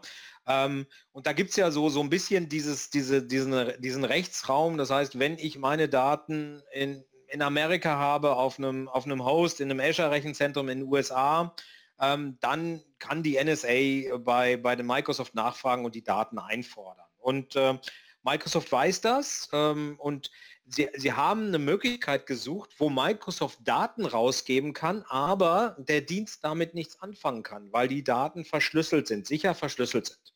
So, wie ist es heute? Wenn ich heute ein Hyper-V habe und ich habe eine, eine, meine Daten liegen ja in einem, in einem Plattencontainer, in, ein, in einer Virtual Hard Disk, bei Microsoft heute eine VHD oder eine VHDX. Da liegen meine Daten drin. So, jetzt habe ich meinen Domain-Controller ähm, laufen auf einem Hyper-V-Host ähm, und jetzt kommt der Administrator daher und kopiert sich diese VHDX von dem Domain-Controller auf einen USB-Stick oder auf eine USB-Platte und nimmt den mit. Steckt diese USB-Platte an sein Windows 10 Host ran, macht einen Doppelklick auf die VHDX und dann kriegt er ein neues Laufwerk und sieht den Inhalt dieser VHDX in, in seinem Laufwerk G, sage ich jetzt mal. Kann jetzt natürlich hingehen und kann äh, sich die Active Directory Datenbank raussuchen, kann sich diverse Knacktools runterladen und kann einfach mal eine Brute Force Attacke auf die Passwörter in dieser, äh, in dieser AD machen und kriegt die dann raus. Ja? Und mhm. da bin ich mit keinem Hypervisor geschützt. Also auch VMware das gleiche, das ja. gleiche. Ich kann die VMDK, wo halt der AD-Controller drin liegt, einfach mitnehmen, kann mir den mit der VMware Workstation mounten und kann das gleiche tun. Gleiche ja, bei ja. KVM und so weiter. Also ähm, der Administrator ist, ist, jemand, wer an den Host von so einem Hyper-V drankommt, wer die Daten darunter kopieren kann, der, dem muss man absolut vertrauen. Ja? Und auch ein Administrator, das sind nicht unbedingt die Leute, die das höchste Gehalt in einem Unternehmen bekommen oder die werden gekündigt oder sonst was. Das heißt, so ein Administrator hat eine relativ hohe hohe Sicherheits, äh, Sicherheitsfreigabe ja. und das will ich eventuell gar nicht. Oder ähm, eben ja dargestellt, Azure Rechenzentrum, irgendjemand fordert die Daten an und äh, ich muss die dem geben und dann kann er auf die Sachen zugreifen, ohne dass eventuell äh, Microsoft einem sogar Bescheid sagen muss. Aber das gilt nicht nur für Microsoft, das gilt genauso für Amazon, das gilt genauso für Rackspace, das gilt äh, für viele, viele, viele Unternehmen. Ja? Hm. Und ich denke, in Deutschland mit dem BMD wird es vielleicht sogar ähnlich sein, dass wenn, wenn der BND äh, zu einem Hoster geht und sagt, hey, ich möchte von dem Kunden die Daten haben und äh, dann kriegt er die auch. Denke ich jetzt mal. Ich weiß es nicht, aber es ist einfach jetzt mal eine Einschätzung von mir. Kann mich auch komplett irren. Ja. So, mit Shielded VMs gibt es die Möglichkeit, dass ich eine komplette gesicherte Kette aufbaue. Das heißt, das geht los von einem System, wo die Keys drin liegen. Da gibt es sogenannte HMS-Systeme, heißt es, glaube ich, HSM oder HMS, ich glaube HMS. Da sind die Keys drin. Das heißt, da kommt gar kein Administrator dran. Dann meine Hypervisor, meine Systeme, äh, die, die benutzen UEFI-Boot. UEFI-Boot ist anstatt ein BIOS-Boot, ist das modernere Boot-System. Da kann ich ein Secure-Boot machen. Das heißt, die, der, der sämtliche Treiber, der Kernel eines, eines äh, Betriebssystems, was da gestartet wird, sämtliche Treiber sind digital signiert. Mhm. Beim Laden guckt er nach, passt die Signatur zu der Software. Also hat im Klartext hat jemand die Software verändert. Also hat sich da irgendwas eingenistet, ein Virus oder sowas. Wenn ich ein Virus im Kernel drin habe, da kann ich nichts machen, da kann sich verstecken, eine Malware, ja, da kann ich einfach nichts tun. Das heißt, so ein Betriebssystem kann auf so einem Secure, auf einem System, was Secure Boot hat, kann es, kann es hochfahren, wenn es irgendwie eine Abweichung vom Zertifikat entdeckt, digital signiert, dann startet es nicht. So, also entweder startet es, dann sollte es sicher sein oder startet nicht. Das heißt, wir haben ein Betriebssystem, ein Hyper-V-System, was auf dem, mit dem Secure Boot sicher ist. Dann kann ich mit einem TPM2-Chip, der in der Hardware drin ist, kann ich diese Funktionalität als virtuellen TPM-Chip, also in virtuelle Maschinen reinreichen und die können zum Beispiel BitLocker machen. Das heißt, die virtuelle Maschine verschlüsselt mit diesem virtuellen TPM-Chip, verschlüsselt die Festplatte, die Daten. Und ich habe nur die Keys. Der Administrator hat nicht den Key. Der Hypervisor muss natürlich den Key irgendwo haben, ja, damit er die Platte entschlüsseln kann. Aber der äh, hat das im Windows-Betriebssystem in einem Bereich, wo ich als Administrator nicht drankommen kann. Also nur der Hypervisor kann auf diesen Key zugreifen. Der Key wird in einem sicheren System gestort. Das heißt, ich kann als Kunde sicher sein, dass ich diese VM nur starten kann, wenn ich den Key dazu habe und der Key ist dem Administrator verborgen. Das ist die eine Sache. Die andere Sache bei Shielded VMs ist sogar, dass ich definieren kann, wo dürfen die VMs laufen. Das heißt, wenn ich die VM nehme und mitnehme, die ist mit Shielded VMs, die kann ich auf einem anderen Hyper-V-Host gar nicht starten. Ja? Das heißt, die ist verschlüsselt, ich kann sie nicht starten. Äh, das ist also ein System, wo wir einen sehr hohen Schutz haben. Das System hat natürlich aber dann auch ein paar Einschränkungen. Heute ist ein Administrator gewohnt, bei Hyper-V zum Beispiel, Konsole. Doppelklick auf die Konsole kann ich mich anmelden. Geht nicht mehr. PowerShell Direct, super Feature. Geht nicht mehr. Also wenn ich Sicherheit spiele, dann muss ich natürlich auch etliche Sicherheitsdinge, die nicht so sicher sind, muss ich zumachen. Und das behindert natürlich dann wieder den Administrator. Der kann nämlich dann nur noch über RDP und TCP/IP in die virtuelle Maschine rein, nicht mehr durch Doppelklick und so weiter. Also er muss dann auch wirklich die Credentials haben. Ne? Das ändert dann also auch so den einen oder anderen Supportablauf im Unternehmen. Ne? Genau, ja, ganz klar. Also du kannst nicht mal eben remote auf die Maschine drauf. Wenn der Kunde sein Passwort verloren hat, dann war es das so ungefähr. Ne? Ja. Und, hinter, und Treiber dafür ganz klar ist Azure, weil Microsoft möchte natürlich sagen, hier irgendwann in Azure sehe ich es so, dass Shielded VMs angeboten werden. Microsoft kann die Dinger betreiben, gesichert, weil Microsoft, das wissen auch nicht alle, Azure läuft auf Hyper-V. Ja, also wenn ich zum Beispiel immer so die, die, die, die Zahlen sehe, so und so viel äh, VMware, so und so viel Hyper-V, wenn ich die globalen Azure-Rechenzentren die ganzen Hosts dazu nehme, dann sieht Hyper im Vergleich mit VMware gar nicht mal schlecht aus. Ja? Da sind Millionen von Servern mit Hyper-V werden da betrieben und deswegen ist Microsoft, fühle ich mich mit Hyper-V ganz wohl, weil Microsoft, die Cloud ist extrem wichtig, die Cloud bei Microsoft ist Azure, Azure läuft auf Hyper-V. Natürlich wird Hyper-V ganz aktiv weiterentwickelt, weil das ist ja, ist ja ihr Asset. Ja, also wenn Hyper-V Linux zum Beispiel in Hyper-V läuft super gut. Natürlich, weil in Azure unheimlich viele Workloads in Linux laufen. Und das muss natürlich super gut laufen, sonst machen die Kunden es nicht.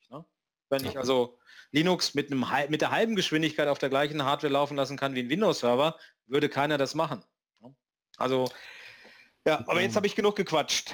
Ja, aber sagen, da Microsofts Business drauf basiert, ne, können wir uns eigentlich alle ganz ja. gut damit fühlen. Ja. Carsten, du hast uns jetzt unheimlich viel zum äh, Windows-Server erzählt. Jetzt kommt eine Frage, sie ist gefürchtet, ähm, aber du musst dich dieser Frage stellen. Wenn du einen magischen Wunsch hättest, was würdest du am Windows-Server 2016 ändern, verbessern, hinzufügen, was auch immer? Darf ich das Thema erweitern? Also äh, Windows, ich habe ich hab einen, einen Riesenwunsch. Einen Riesenwunsch. Ich weiß aber nicht, ob der jetzt nur auf Windows Server bezogen ist. Ähm, also wenn ihr sagt Einschränkung nur Windows Server, ähm, dann würde ich sagen Dokumentation. Okay. Wird aber nicht passieren. Dokumentation so. ist langweilig. Wir wollen aber, einen aber, Riesenwunsch hören.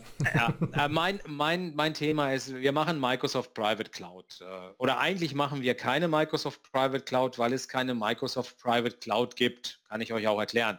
Was Microsoft heute hat, ist eine Virtualisierungslösung, die super ist. Ja, wir haben Hyper-V, wir haben Hochverfügbarkeit durch Failover-Cluster, wir haben Software-Defined Storage, wo ich meine Daten ablegen kann. Aber Private Cloud ist für mich, ich habe Self-Service. User können selber virtuelle Maschinen sich beantragen, haben die innerhalb von einer Viertelstunde, einer halben Stunde. Ihr kennt die Thematik. Also was ich heute in Azure ja. machen kann, was ich heute bei Amazon machen kann, ich gehe nach Amazon oder nach Azure, ich sage, ich möchte eine virtuelle Maschine haben, ich habe die innerhalb von, von 15 Minuten bereitgestellt und kann loslegen. Gucken wir uns einen Enterprise-Kunden an ich bin eine Abteilung bei einem Enterprise-Kunden, ich brauche eine virtuelle Maschine, damit ich da meine Anwendung rein installieren kann. Ja, dann äh, wird die beantragt, dann dauert das, umso größer die Firma ist, dauert das eventuell ein paar Tage, ein paar Wochen. Und jetzt ein paar Monate, habe ich immer gesagt, das sind so die Beispiele, die von Microsoft kommen, das dauert dann drei Monate, habe ich gesagt, Blödsinn, bei welchem Kunden dauert das denn drei Monate? Ich habe Kunden, äh, ich habe mit Kunden gesprochen, wo es wirklich drei bis sechs Monate dauert, bis ein ein, von der Beantragung einer virtuellen Maschine, bis, der, bis die Abteilung die hat, es drei bis sechs Monate dauert. Unvorstellbar. Dass solche Abteilungen natürlich entweder bunkern, also sagen, oh, ich könnte ja irgendwann eine virtuelle Maschine gebrauchen, lass uns die schon mal beantragen mit irgendwelchen fadenscheinigen Argumenten. Oder in die Public Cloud gehen, weil da geht es ja sofort, das ist ja die sogenannte Schatten-IT, also die Daten wandern ab, die werden dann irgendwann in der Cloud, die werden auch nicht mehr gesichert weil die IT hat die ja nicht im Zugriff, die weiß nicht mal was von der Maschine, äh, von der virtuellen Maschine, also von den Daten, die da vom Unternehmen irgendwo in der Cloud rum, rumliegen und äh, kann ich nicht sichern, wenn ich es nicht weiß. Ne? Ähm, da wünsche ich mir die Möglichkeit im Microsoft-Universum eine wirklich gute Private Cloud aufzubauen. Weil ich glaube, viele Unternehmen sind heute bei Virtualisierung, das können sie, das ist normal. Ganz wenige Unternehmen sind noch auf klassischer Hardware. Überall ist, ist man bei Virtualisierung. Aber so ein richtig schönes Self-Service, ja, ein schönes Portal, wo ich hingehe und sage, ich möchte jetzt eine VM haben oder sowas, das gibt es für die Microsoft Virtualisierungsumgebung nicht und das fehlt. Und wenn wir jetzt sagen, ja, aber da gibt es doch Azure Stack, das ist keine Private Cloud Lösung. Da muss man dann zuhören, was Microsoft sagt, nämlich das ist Azure für mein eigenes Data Center. Das ist Azure eingedampft auf vier Knoten, die ich auch noch mitkaufen muss. Ja, also da würden wir jetzt einen komplett neuen Podcast aufmachen, wenn wir jetzt über Azure Stack reden. Aber nur so viel. Also es ist auch ein Thema, wo ich mich sehr intensiv mit beschäftige. Ich finde das super geil. Also wirklich, ich finde die Technologie Azure Stack super cool. Ich kriege wirklich Azure Services in mein Data Center, aber ich muss zuerst erstmal weil es als integriertes System ist. Also ich muss fünf Server kaufen mindestens und drei Switche. Das ist ein Azure Integrated System. Ich kann das nicht auf meiner bestehenden Hardware betreiben, also produktiv. Ähm, ich muss wirklich neuen Hardware investieren und dann Azure Stack kann, all, kann viele Dinge, die Azure kann. Nicht alles, aber was in Azure nicht geht, geht in Azure Stack auch nicht. Ja? Hm. Und wenn du dann immer so an Azure Stack denkst und sagst, okay, was will denn der Kunde? Der will dieses Portal haben. Er will also Azure kriegen, aber er will seinen Cluster haben. Er will seine Data Center haben mit seiner Hochverfügbarkeit oder zwei Rechnerräume, wo er spiegelt. Also diese Sachen gehen alle bei Azure nicht. Und die gehen dann auch nicht bei Azure Stack. Carsten, sag mal, äh, das war ja, das, äh, dieses Thema Self-Service war ja echt äh, ganz, ganz lange und ich sag mal, wie System Center so richtig in der Blütephase war, war das ja ein ganz, ganz großes Thema auch mit System Center Service Manager und Orchestrator. Ja, oder warum, Windows Azure Pack. Oder Azure Pack, ja. Aber warum ja. hat es keine dieser Lösungen geschafft? Waren die zu komplex oder? Also, also weil der Bedarf ist ja wirklich bei jedem Kunden. Also das ist ja genau, das, du, ist ja, du sprichst ja Erik und mir komplett aus der, aus der Seele, wenn du das sagst. Aber warum hat es keine dieser Lösungen geschafft? Ich sag mal so, also wir haben mit Windows Azure Pack angefangen. Windows Azure Pack war ja der Gedanke wirklich, das damalige Azure Portal, das Katal Portal, das noch so ein bisschen altbacken aussieht. Heute sind wir ja bei Ibiza mit diesen, mit diesen Blades und so weiter, die nach, die nach, äh, nach rechts aufgehen. Also dieses Katal Portal, diese Technologien mit System Center als Basis ähm, bereitzustellen und einen Self-Service und eine Private Cloud anzubieten. Jetzt hat dummerweise Microsoft auf der Ignite 2015, also da hast du noch nicht gesprochen, äh, äh, Erik, sondern das war noch das Jahr davor. da hat Microsoft äh, Windows Azure Stack, also Microsoft Azure Stack angekündigt und damit eigentlich Azure Pack getötet. Ich sag's mal bewusst so. Also die hatten ein Windows Azure Pack. Windows Azure Pack hat wirklich Fahrt aufgenommen. Man muss ja auch mit so einer Technologie erstmal sich ja, anfreunden. Gedauert, ne? Ja, äh, du musst erstmal da Lösungen entwickeln und es hatte natürlich auch ein paar Nachteile. Ähm, man konnte nur ähm, Templates mit einer VM bauen sozusagen äh, und und und. Also da, da hätte man noch was nachschieben können und es wurde halt vor zwei Jahren, im Mai vor zwei Jahren im Prinzip mit Ankündigung von Azure Stack, haben die Kunden gesagt, ey, da kommt was Neues das sieht super geil aus. Das sieht aus wie Ibiza. Azure Pack sieht aus wie das alte Zeug. Da warte ich doch, bis Azure Stack da ist. Und ähm, Azure Stack wurde ja dann verschoben um ein halbes Jahr. Und das ist ja jetzt, jetzt zum, zur ehemaligen WPC, die heißt ja jetzt äh, äh Inspire. Inspire. Ne? Inspire. Ja, da wurde ja gesagt, okay, Azure Stack ist fertig, wenn wir mal realistisch sind. Also der, das Azure Stack Development Kit ist fertig. Du kannst jetzt Azure Stack be bestellen das Vier-Knoten-System. Aber äh, es wird noch nicht geliefert. Also ich denke, es dauert auch noch einen kleinen Moment, bis ich das kriege. Das heißt, die haben über zwei Jahre gebraucht von der Ankündigung bis zur Verfügbarkeit des Produktes.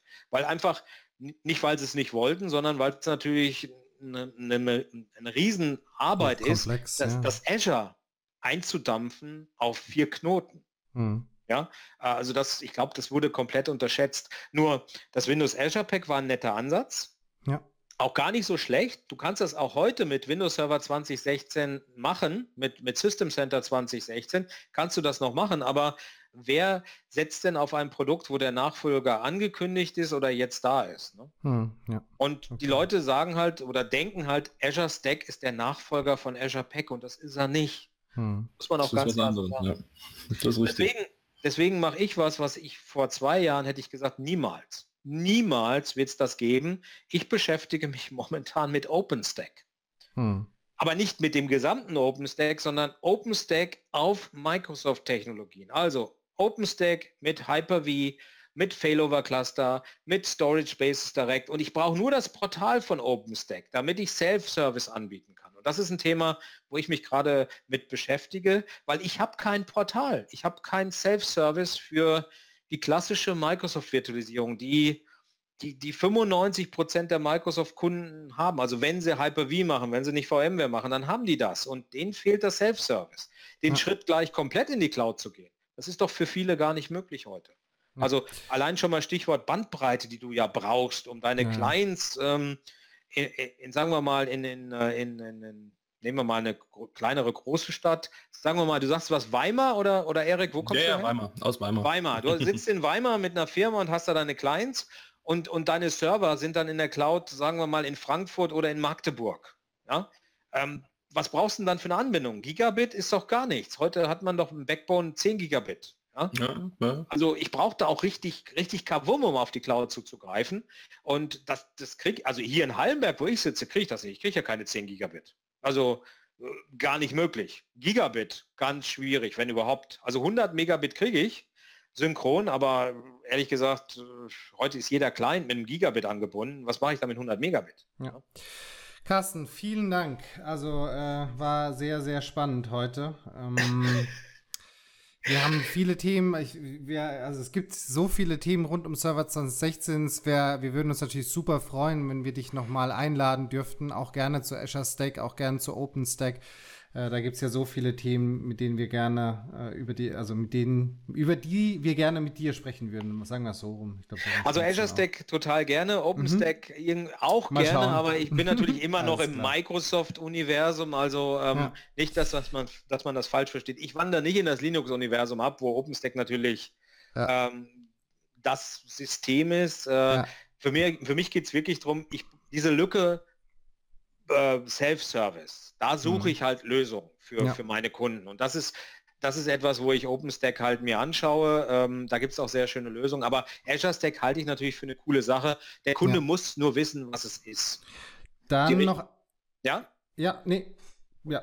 Dann noch, ja. sagtest du? Dann noch einen Hinweis, äh, was äh, kommende Events angeht. Du bist demnächst auch auf der Experts Live in Berlin zu sehen. Ne? Ja, ähm, ich habe drei Vorträge. Äh, die ist in, in anderthalb Wochen. Also Berlin ist ja, wer noch keine Karte zur Experts Live hat, da sind noch Karten verfügbar. Ist eine super Konferenz. Auf jeden Fall. Ähm, ist mittlerweile auch sehr stark. Äh, natürlich, Cloud spielt eine Rolle. Also es ist eine Konferenz, die Microsoft fokussiert ist. Cloud spielt eine Rolle, aber auch sehr viel Infrastrukturthemen und System Center Themen. Ähm, ich bin seit Anfang an mit dabei. Das ist also meine genau. fünfte Konferenz. Die hieß früher System Center Universe, hatten wir ja schon im, im Intro genau. quasi ja, angedeutet. Ich habe drei Vorträge. Storage Spaces Direct ähm, ist ein Thema, was natürlich, was ich schon sehr lange mache. Ähm, dann habe ich ein Thema Azure Stack mit dem Thomas Maurer zusammen. Storage Spaces Direct mache ich mit dem Michael Rüffli zusammen. Und dann habe ich OpenStack ganz alleine und das ist so das ist so mein, äh, mein, mein Horrorvortrag, wo mhm. ich noch ganz viel mache. Ja, und danach bin ich auf der Ignite. Da genau. freue ich mich natürlich super drauf äh, mit meinem Nested Virtualisierung. Super Thema gibt es jetzt auch in Azure. Das heißt, ich habe schon eine VM hochgezogen mit 128 Cores und 2 Terabyte RAM. Die will man natürlich nicht bezahlen, aber das ist natürlich ein Hypervisor, den man in Azure raufzieht. Äh, cool, muss ich wirklich sagen. Also da eröffnen sich für mich für mich, für klassisches Infrastructure as a Service wirklich neue Möglichkeiten. Und danach bin ich dann ähm, jetzt auch, weiß ich auch nicht, wie, da bin ich äh, wie die, die, die, Jungfrau zum Kind. Ich habe jetzt einen Vortrag geerbt in San Francisco auf der IT DevCon Connection. Wow. Ja, also bin ich auch mal interessant, wie das so ist. Ich war noch nie in San Francisco, da freue ich mich drauf und ich, wir werden wahrscheinlich mit der Familie Urlaub machen. Das heißt, ja, ich werde meinen hallo. Vortrag machen Kinder und, und, und Kerstin fahren mit und äh, San Francisco, aber da wollte ich schon mal immer hin. Klasse. Ja, also wir freuen uns alle auf die Ignite. Äh, wie gesagt, die auch, wir hatten ja schon in der letzten Folge gesagt, die, sobald die Sessions, also unsere Sessions auch online sind, seid so nett und, äh, und äh, packt sie in euren Scheduler, dass wir da auch auf jeden Fall ein paar Zuschauer bekommen.